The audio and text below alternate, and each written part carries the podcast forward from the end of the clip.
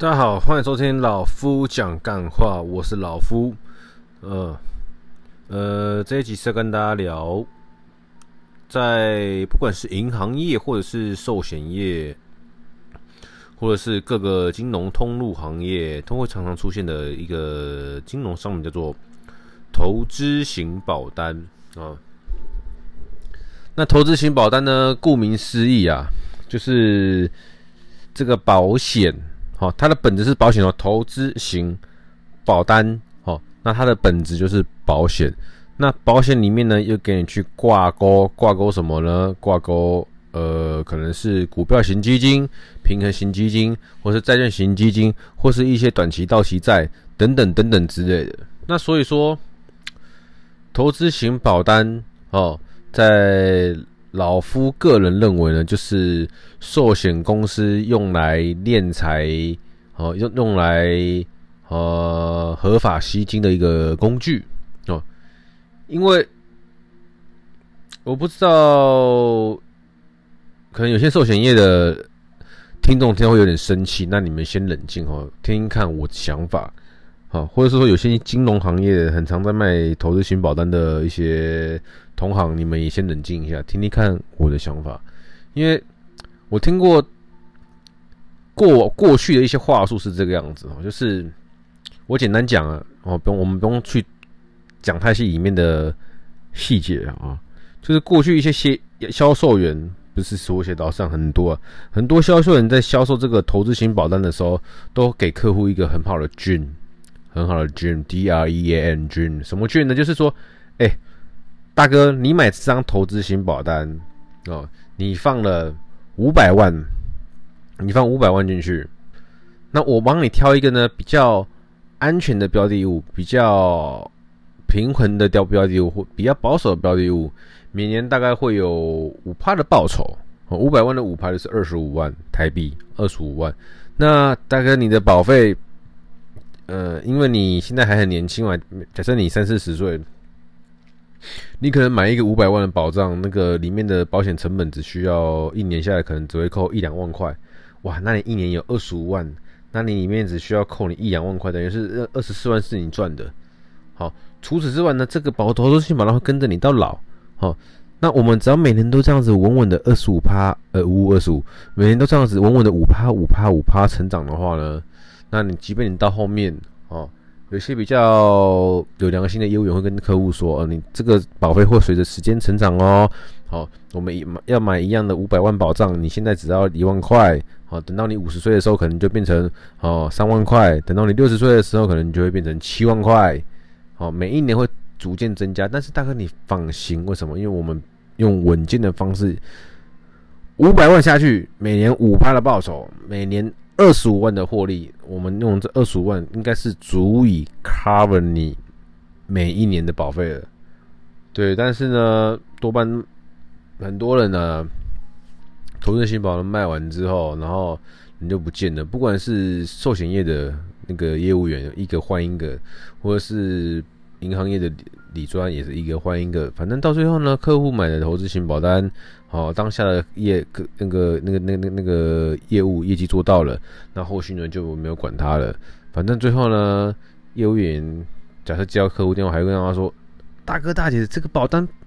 对不对？你放心啊，现在投资市场那么恐怖，你不用怕。为什么？因为保本呐、”哦，大概大概只要是那种比较老一辈人，听到保本就哦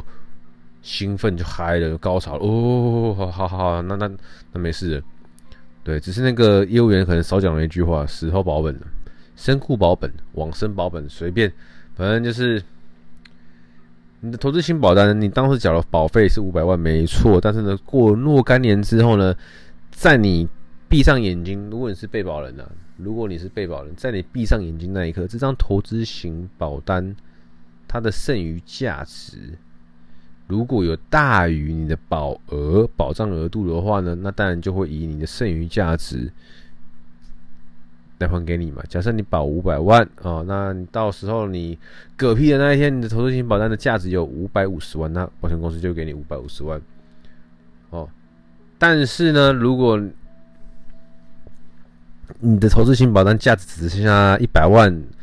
那你变天使的那一天呢，保险公司就是给你五百万的。或许再加个什么零点五趴利息之类的，反正大概啦，大概是这个方向。因为老实讲，我对投资型保单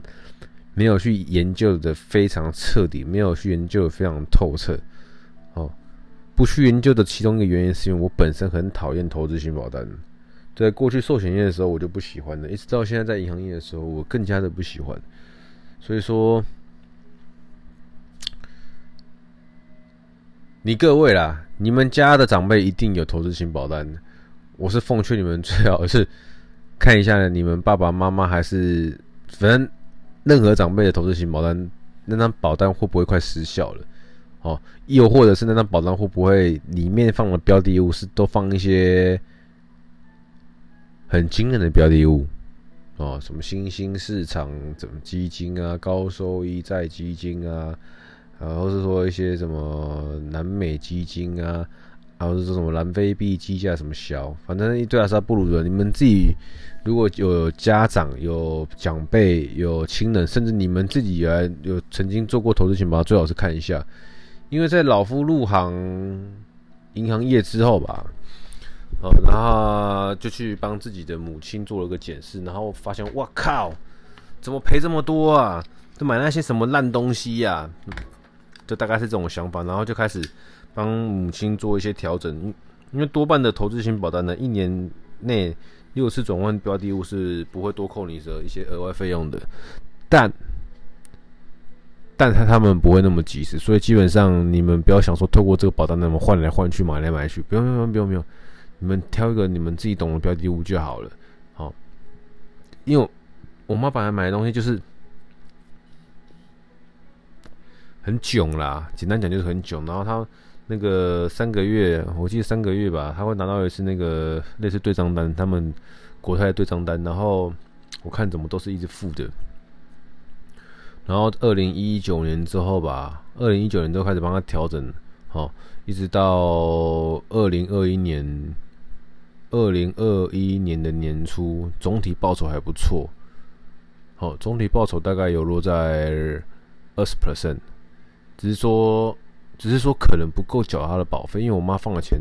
她我妈后后来我请她开始每个月固定扣那个缴保费，就是每个月固定那个缴个五千块，但是她的。年纪比较大嘛，所以危险成本也会比较高一点的，保保险成本会比较高一点的。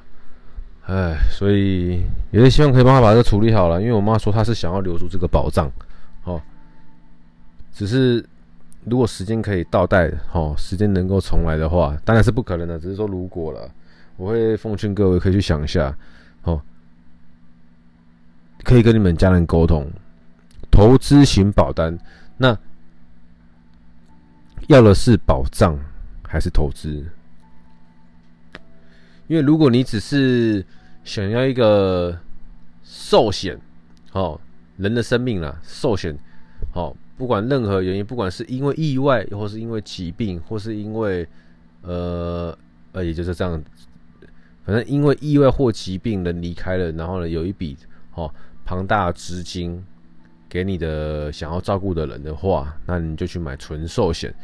哦。也不一定要买终身的。如果我们在这个所谓的保费预算上有限的话，我们就去买定期的。maybe 可能是你缴到二十七十岁、七十五岁之类的，想要让这个人生在打拼的过程中有个寿险保障。因为有些客人是这样子，他们